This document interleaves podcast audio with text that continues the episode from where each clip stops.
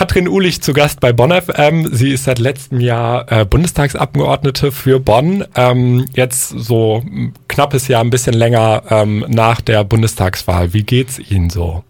Mir geht's sehr gut. Ich habe mich sehr gefreut, die letzten fast zwei Wochen jetzt in Bonn zu sein und auch einfach hier Eindrücke zu sammeln nochmal. Es ist immer schön, aus Berlin dann auch in Bonn zu sein. Ungefähr 50-50 ist meine Zeit, wenn man Ferien abzieht oder Urlaub. Ja. Ähm, was waren so Highlights und vielleicht auch Lowlights des vergangenen Jahres? Highlights dann ja auf jeden Fall ähm, die Zeit in Bonn, wenn ich sie richtig verstehe. Ähm, aber was können Sie sonst so politisch oder auch zwischenmenschlich aus dem letzten Jahr? Ähm, was waren da so Highlights und Lowlights? Absolutes Highlight war sicherlich die konstituierende Sitzung des Bundestages. Ähm, das war nochmal aufregend und auch sehr spannend, alle Kolleginnen und Kollegen zu treffen. Ähm, und natürlich der Beschluss des Erneuerbaren Energiengesetzes, für das ich federführend zuständig war bei mir in der Fraktion, als das vor der Sommerpause beschlossen worden ist, da habe ich schon mich sehr gefreut und damit auch den ersten Schritt, weil damit auch der erste Schritt gemacht wurde zum Ausbau der erneuerbaren Energien, um das zu beschleunigen, wieder ähm, genau. Und das hat mich einfach richtig gefreut. Und dann äh, Dinge, die sie nicht so gefreut haben, wo sie gedacht haben, das ist vielleicht ein bisschen schöner oder auch Dinge, ähm, an die sie sich erst gewöhnen mussten ähm, in der Berliner Abgeordnetenbubble? Also natürlich hatten, war nicht abzusehen, dass Ende Februar der Krieg ausbricht, dass Russland die Ukraine überfällt. Und ich glaube, das hat schon das letzte Jahr auch geprägt, massiv, diese Entwicklung und dass der Krieg immer noch andauert, das ist sicherlich etwas, was wir immer auch im Hinterkopf mitdenken bei allem, was wir jetzt tun, gerade im Energiebereich, wo ich aktiv bin, ähm, ist das nochmal ein anderer Eindruck ähm, und da sind auch Entscheidungen mussten getroffen werden, die wir uns ohne den Krieg sicherlich so nicht hätten vorstellen können, die jetzt aber notwendig sind, weil wir in der Situation sind, in der wir sind. Das ist sicherlich etwas, was ich mir vor einem Jahr noch nicht hätte vorstellen können in der Dimension. Ähm, und was vielleicht überraschend war, ähm, war doch die Komplexität des Abgeordnetenlebens, sag ich mal. Ähm, man hat dann immer so Vorstellungen davon, wie es ist, und wenn man es dann wirklich lebt, ist es doch noch mal ein bisschen anders ähm, sei es Termine und dann zu gucken, dass man ein Büro aufbaut. Ich habe jetzt ein Wahlkreisbüro in Bonn, ähm, das musste erst gesucht werden und all die kleinen Dinge, an die man vorher gar nicht denkt, weil man denkt, man möchte ja was verändern, man möchte Gesetze mitgestalten, Politik mitgestalten und dann gibt es auch diese organisatorischen Dinge, an die man auch noch denken muss. Das war, glaube ich, noch mal ein bisschen anders als das, was man sich vorgestellt hat, als man kandidiert hat. So. Ja, Jessica Rosenthal war auch letztens im Bonn FM Interview und sie hat auch gesagt, ähm, dass sie die Wege auch in Berlin sehr kompliziert fand. Ähm, das finde ich auch sehr, sehr spannend, ehrlich gesagt, weil man stellt sich das natürlich nur so vor, ja, es gibt das Abgeordnetenhaus, es gibt den Bundestag. Ähm, aber auch darüber hinaus ähm, hat sie auch erzählt, dass ähm, sie sehr häufig ihren, ihren Mitarbeiter, ihren Abgeordnetenausweis vorzeigen musste ähm, an irgendwelchen Pforten und so und dass sie das Gefühl hatte, ähm, dass das auch ein wenig was damit zu tun hat, dass sie eine Frau ist und man sich da unter einem Abgeordneten immer noch so einen weißen alten Mann vorstellt. Und ähm, auch wenn man sich die Statistik anguckt, ist ja der Bundestag auch immer noch eine Institution ähm, von ähm, alten Männern, also äh, das Durchschnittsalter liegt bei 47,3 Jahren, ähm, der Frauenanteil ungefähr bei 34,7 Prozent. Wie geht's Ihnen damit, ähm, in so einer Institution zu sein und auch dann als, als jüngere Frau, die Sie ja sind? Also Sie sind ja dann eher ähm, unterdurchschnittlich sozusagen. Also ich hatte den Vorteil, als ich in den Bundestag gewählt worden bin, dass ich ja schon zweieinhalb Jahre dort gearbeitet habe als ähm, Mitarbeiterin von damals noch Oliver Krischer, der ja jetzt Umweltminister in Nordrhein-Westfalen ist, aber noch Abgeordneter war zu der Zeit. Und am Anfang sind wir als neue Abgeordnete quasi bei alten Abgeordneten untergeschlupft im Büro, weil wir noch keine eigenen Büros hatten natürlich, weil man wusste ja nicht, wer reingewählt wird und deswegen sortierte sich das dann erst alles. Und die Leute an der Pforte kannten mich schon. Ah. Und ähm, ich hatte ja noch meinen, Abge äh, meinen Mitarbeiterausweis und dann habe ich den getauscht und also zurückgegeben und dann meinen Abgeordnetenausweis bekommen. Und die haben mir gratuliert und ähm, das war schon eine etwas andere Situation, weil ich immer noch im gleichen Gebäude war, weil ich untergeschlupft bin quasi an meinen alten Arbeitsplatz. Als ich dann ins neue Gebäude kam, musste ich den Ausweis auch vorzeigen, aber die haben sich auch relativ schnell mein Gesicht gemerkt, ähm, so dass das vielleicht für mich an der Stelle ein bisschen anders war am Anfang ähm, als für ganz viele Leute, die vorher noch nicht im Betrieb gearbeitet haben.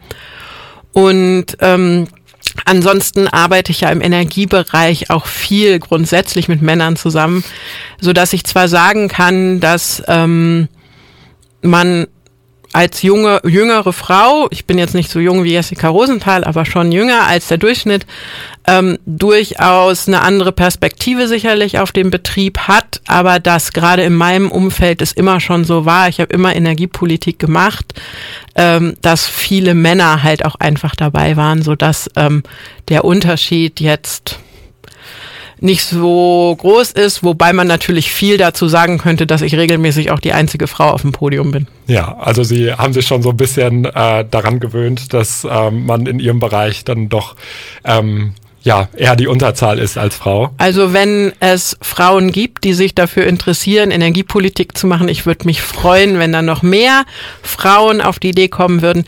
Wir sind aber als fünf Leute im Ausschuss für Klimaschutz und Energie vier Frauen so dass bei uns Grünen das ähm, Themenfeld schon mit Frauen besetzt ist. Ja, Sie haben es schon erwähnt, Sie sind Mitglied im Ausschuss für Klimaschutz und Energie. Ähm, jetzt ist natürlich eine Sache, die uns auch als Studierende sehr stark bewegt, ähm, die Frage nach den nächsten Wintern. Und da wird ja immer gesagt, dass besonders die nächsten zwei Winter schwierig werden. Es sieht ja aktuell so aus, dass wir diesen Winter ähm, wohl noch die Kurve bekommen. Aber ähm, die Frage ist natürlich auch, ähm, und das hat auch ein Energieexperte im Bonn FM Interview gesagt, ähm, dass der nächste Winter schwieriger wird, weil wir da ja nicht unbedingt ähm, die Gasspeicher so befüllen können, wie wir es dieses Jahr geschafft haben. Ähm, was sind da Ihre Pläne, dass wir es auch über den nächsten Winter gut schaffen? Also im Moment ist erstmal zu bemerken, dass die Gasspeicher fast bei 100 Prozent sind. Das ist bemerkenswert, hat sicherlich auch was mit der aktuellen Witterung zu tun, dass nicht so viele Leute heizen müssen.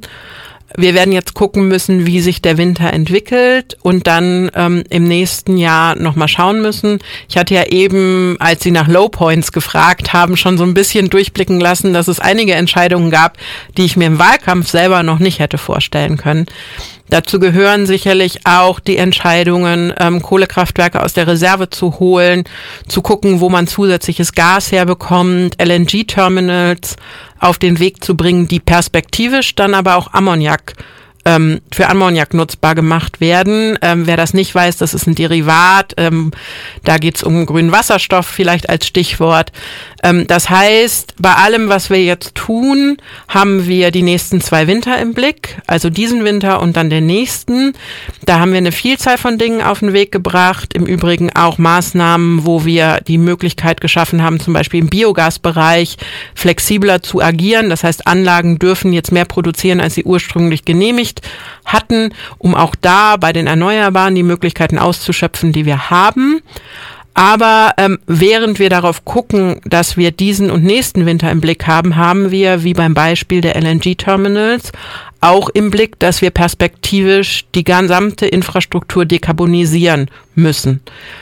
Das ist mir besonders wichtig. Ich bin im Ausschuss für Klimaschutz und Energie zuständig für die erneuerbaren Energien im Strombereich, das heißt für den schnelleren Ausbau der Erneuerbaren.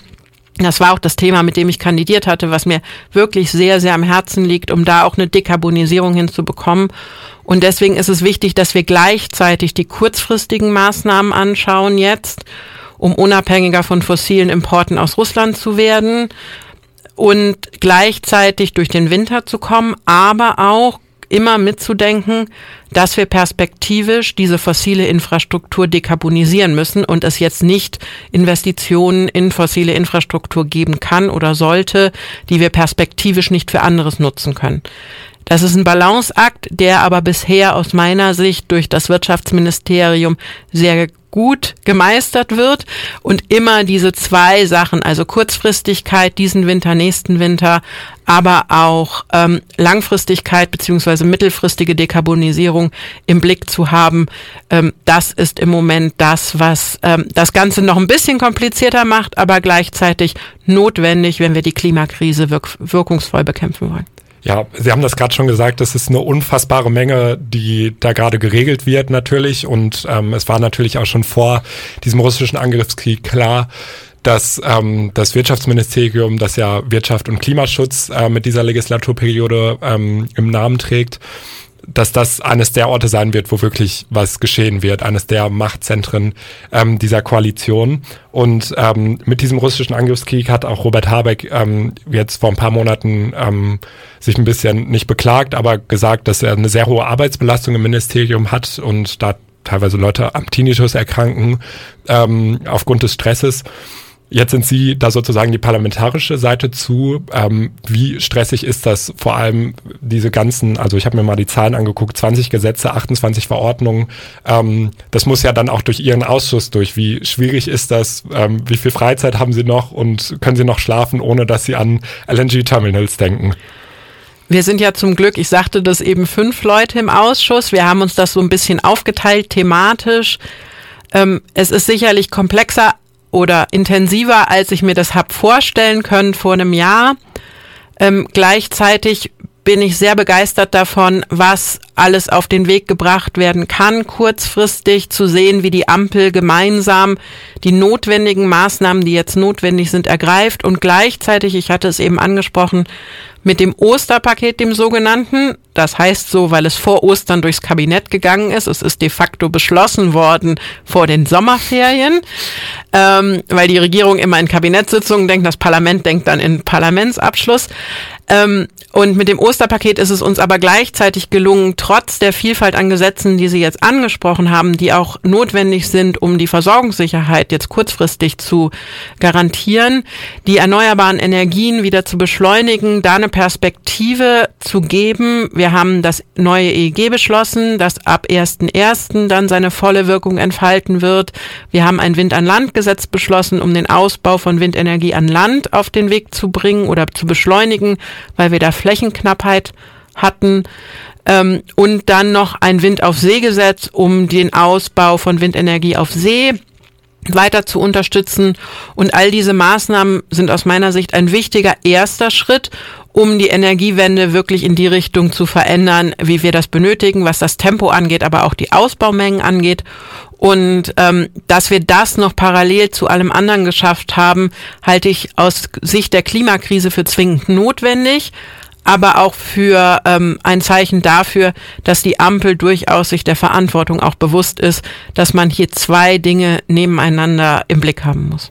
Das ist sehr schön. Also Sie, ähm, dass Sie das gerade sagen, ist sehr schön, dass ähm, weil das war auch eine Frage, auf die ich noch hinauskommen möchte, ähm, dass sich diese drei Parteien, die Ampelparteien SPD, CDU und äh, SPD, FDP und Grüne ähm, dazu entschlossen haben, sich den Aufbruch auf die Fahnen zu schreiben. Und äh, wie ich das aus Ihren Aussagen gerade mitnehme, ähm, würden Sie sagen, im Klimabereich ist da schon ordentlich was gelungen.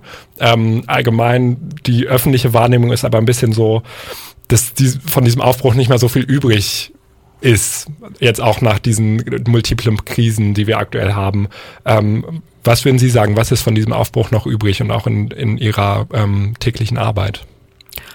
Also zunächst einmal kann ich für meinen Bereich sagen, dass man sich grundsätzlich zwischen den verschiedenen Parteien gut versteht, aber natürlich auch immer noch unterschiedliche Perspektiven auf die Themen hat. Das ist selbstverständlich und in der Dreierkonstellation vielleicht noch mal eine größere Herausforderung, als das in einer Zweierkonstellation oder gar in einer Alleinregierung ähm, der Fall ist. Es ist natürlich so, dass man, ich habe das eben beschrieben, auch in meinem Bereich sehr viele Dinge gleichzeitig im Moment bewegen muss, die Dinge kurzfristig entschieden werden müssen, ähm, auf den Weg gebracht werden müssen, auch verschiedene Dinge im Blick haben muss Und ich halte es für völlig normal, dass dann auch mal der ein oder andere Dissens existiert, weil man ja auch unter Zeitdruck steht an der einen oder anderen Stelle. Wenn jetzt zum Beispiel vor dem Winter noch bestimmte Maßnahmen ergriffen werden sollen, muss das kurzfristig passieren. Das sind alles Punkte, ähm, wo aber die Ergebnisse dann auch zeigen, dass Dinge auf den Weg gebracht werden und wir uns als Ampel auch der Verantwortung bewusst sind. Ich kann es jedenfalls für meine Fraktion sagen. Wir haben durchaus im Blick auch, und da haben wir noch nicht drüber gesprochen, was diese Situation auch für Studierende bedeutet, für Bürgerinnen und Bürger, die vielleicht ein geringeres Einkommen haben. Ich bin froh, dass gerade beim Wohngeld, ähm, was BAföG-Bezieher angeht, es gelungen ist, ähm, da auch Antragsfreiheit zu noch im parlamentarischen Verfahren umzusetzen. Das war mir auch sehr wichtig. Wir sind hier auch eine Studierendenstadt und ich weiß, dass auch die ähm, Mietpreise in Bonn vielleicht nicht dementsprechend, was der ein oder andere Student im Blick hatte, als er dachte, er geht ins Studium. Deswegen ist es auch nochmal umso wichtiger, dass wir da unbürokratische Lösungen finden an der Stelle. Und ähm, ursprünglich war es ja gedacht gewesen, jedenfalls als das erste Mal so ein Zuschuss äh, im Blick genommen wurde, dass Studierende das beantragen müssen, wenn sie antragsberechtigt sind. Und das ist dann gelungen, dass man nicht nur eine Erhöhung an der Stelle noch durchbekommen hat, sondern ähm, der Zuschuss auch antragsfreigestellt wurde für BAföG-Bezieher. Das ähm, fand ich schon auch, das hat nochmal gezeigt, dass äh, auch die Ampel Leute im Blick hat, die vielleicht an der einen oder anderen Stelle jetzt nochmal stärker unterstützt werden müssen. Wenn Sie das jetzt gerade so sagen, dass Sie ja auf der einen Seite natürlich für Energiepolitik zuständig sind, aber auf der anderen Seite natürlich auch für Bonn zuständig und da natürlich auch für, für die BürgerInnen von Bonn, die ja ganz häufig Studierende sind und eben auf so welche Zahlungen angewiesen sind, ähm, stelle ich mir das ein bisschen so vor, als ob man irgendwie drei Bälle gleichzeitig in der Luft hat. Also auf der einen Seite vielleicht den Bonner Ball, auf, den anderen Seite, auf der anderen Seite den Energie-Klimaschutzball ähm, wie schwierig ist das, da zu jonglieren und da wirklich vielleicht auch zu priorisieren, weil ähm, das hat man ja auch so ein bisschen gemerkt. Ähm, natürlich die BAföG-BezieherInnen haben dieses, ähm, haben diesen Zuschlag bekommen, aber darüber hinaus für Leute, die vielleicht gerade aus dem BAföG rausfallen, ähm, blieb dann nicht so viel übrig und da dann zu priorisieren, was jetzt gerade wichtig ist, wie schwierig ist das manchmal? Also es ist auf jeden Fall etwas, wo es wichtig ist und da lade ich auch alle Hörerinnen und Hörer ein, ähm, das zu nutzen, dass mir Leute Dinge spiegeln, ähm, wie ihre Lebenserfahrung ist. Weil wir haben schon oder ich gebe mir Mühe, alle Menschen im Blick zu haben, alle Lebenssituationen im Blick zu haben, aber man hat es nicht immer. Und wenn man nicht kontaktiert wird und man kein Feedback bekommt, so das, was ihr da beschlossen habt oder was ihr beschließen möchtet, bedeutet für mein Leben Folgendes und das würde an der und der Stelle echt schwierig werden. Oder gerne auch, das war jetzt eine super Entscheidung, über solche E-Mails freue ich mich auch. Ähm, dann, ähm, also das hilft ungemein. Ich habe eine Bürgerinnen-Sprechstunde und freue mich dann auch immer, wenn Menschen dorthin kommen, auch wenn sie vielleicht kommen, um mir zu sagen, dass die eine oder andere Entscheidung schwierig für ihre Lebensumstände ist. Aber ich schätze diesen Austausch sehr und er ist dringend notwendig wir versuchen in Berlin das immer mitzudenken. Meine Erfahrung ist aber auch, dass man in den Prozessen, wenn man jetzt nur auf Berlin schaut und die Diskussionen dort, vielleicht die ein oder andere Lebenssituation nicht so im Blick hat. Und da deswegen freue ich mich halt auch, und da schließt sich der Kreis zu meiner Anfangsbemerkung, wenn man ähm, im Wahlkreis sein kann, wenn in Berlin keine Sitzungen sind und man hier das persönliche Gespräch hat.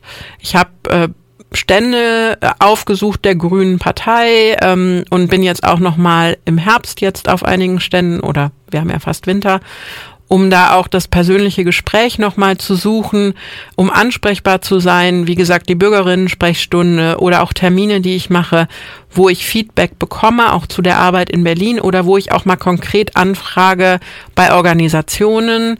Ähm, wie Sie das bewerten, was dort gerade zur Entscheidung steht, weil das halt auch meine Aufgabe ist als Abgeordnete. Ich bin ja nicht für mich in Berlin, sondern für die Bonnerinnen und Bonner.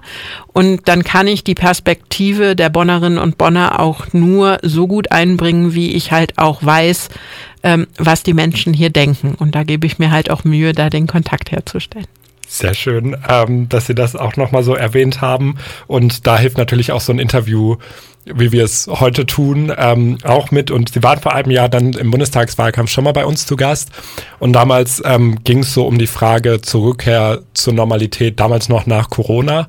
Und da haben Sie damals ähm, gesagt, dass man sich nach Corona dem Klima widmen soll. Da ist jetzt natürlich, ähm, sind diverse Kli äh, Krise, Krisen dazwischenkommen. Ähm, aber was wird denn für Sie ein neues Normal? Was ist eine Utopie? Was ist ein Gesellschaftsbild, woran Sie arbeiten?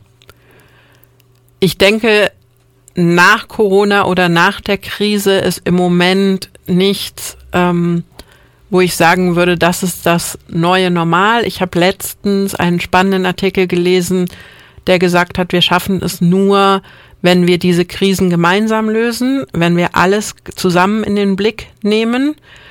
Das heißt, die Ernährungskrise, die Energiekrise, also Ernährungskrise im Blick auf die Ernährungsversorgung global, ähm, die Klimakrise, auch die Frage davon, was ist mit äh, globalen Pandemien und ähm, wie wir da miteinander umgehen. Und ich denke, dass wir einfach schauen müssen, dass wir auf der, dem Weg, die Klimakrise zu ähm, ja, bekämpfen ist ein schlechtes Wort dafür, aber einzugrenzen, weil ähm, ganz werden wir die Klimakrise nicht eindämmen können, ähm, aber einzugrenzen, auch die anderen Dinge mitdenken müssen.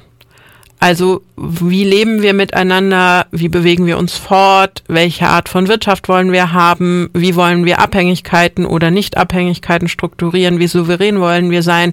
Wie können wir gemeinsam global diese Herausforderungen angehen?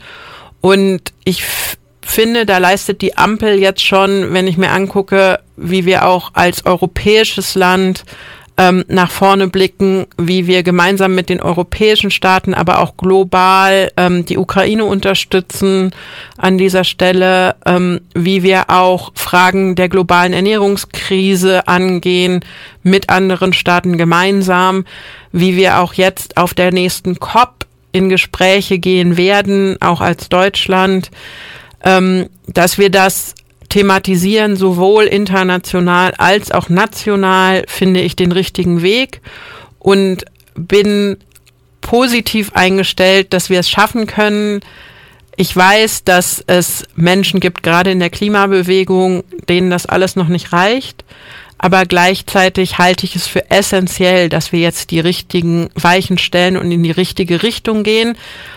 Auch ich kann mir an der einen oder anderen Stelle mehr vorstellen, natürlich. Aber ich finde, wir sind auf einem guten Weg grundsätzlich. Ja, die COP nochmal zur Einordnung, das ist die Weltklimakonferenz. Ähm, jetzt zum Schluss äh, habe ich noch zwei Fragen. Ähm, die erste Frage wäre, ähm, Sie, waren, Sie haben es gerade gesagt, Sie waren wissenschaftliche Referentin bei Oliver Krischer, der ja heute ähm, Umwelt- und Verkehrsminister in Nordrhein-Westfalen wäre. Und wenn Sie jetzt nicht im Bundestag wären, ähm, vermutmaße ich mal, dass sie wahrscheinlich dann äh, vielleicht mit ihm den Weg äh, nach Düsseldorf gegangen wären. Ähm, Gibt es manchmal so einen Moment, wo sie innerlich sagen, hätte ich vielleicht das eher gemacht, das wäre mir jetzt lieber oder äh, gibt es das gar nicht? Nee. Ich bin sehr glücklich und dankbar für das Vertrauen ähm, der Bonnerinnen und Bonner, die mich ja direkt in den Bundestag geschickt haben ähm, als Abgeordnete für Bonn und ähm, bin sehr dankbar dass meine Fraktion mir die Möglichkeit gibt, gerade an den Themen zu arbeiten, die mir auch extrem wichtig sind. Ähm, ich habe immer gesagt, ich möchte gerne die Energiewende beschleunigen. Ich möchte meinen Beitrag dazu leisten, dass wir die Klimakrise eindämmen können, dass wir hier eine Energieversorgung hinbekommen, die klimafreundlich ist. Und genau das kann ich jetzt tun. Ähm, manchmal wünsche ich mir etwas mehr Zeit in Bonn zum Radfahren oder einfach zum Spazierengehen am Rhein. Ähm, das gebe ich zu, aber die Momente gibt's auch und dann freue ich mich und dann geht's weiter mit der Arbeit. Das heißt, das und das auch als letzte Frage ähm, ist so Ihr Ausgleichsmechanismus, wenn Sie hier in Bonn sind oder auch in Berlin, ist so Fahrradfahren, äh, spazieren gehen oder gibt's dann noch andere Sachen, äh, die für Sie einen Ausgleich darstellen? Also in Berlin, da haben wir eben im Vorgespräch kurz drüber gesprochen, ist Fahrradfahren für mich immer noch ähm, eine Herausforderung. Aber in Bonn fahre ich sehr gerne Fahrrad, auch zwischen den Terminen gerne Fahrrad. Ähm, um auch so ein bisschen was von der Stadt mitzubekommen. Ähm, ich gehe gern spazieren, ähm, Yoga mache ich sehr gerne oder lese auch mal das eine oder andere Buch. Das kommt etwas zu kurz in letzter Zeit, weil man dann doch eher andere Dinge liest. Aber ich freue mich auch mal zwischendurch entspannt am Sonntag einen Roman zu lesen. Ähm, mit Freunden treffen, Familie. Ich glaube, das, was alle anderen auch ähm, zum Ausgleich mal machen und wo sie sich drüber freuen. Ähm, aber ja, ich freue mich sowohl in Berlin als auch in Bonn zwischendurch mal Momente zu haben, wo ich einfach spazieren gehen kann und ein bisschen den Wald und die frische Luft genießen kann. Katrin Uhlich, vielen Dank für das Gespräch.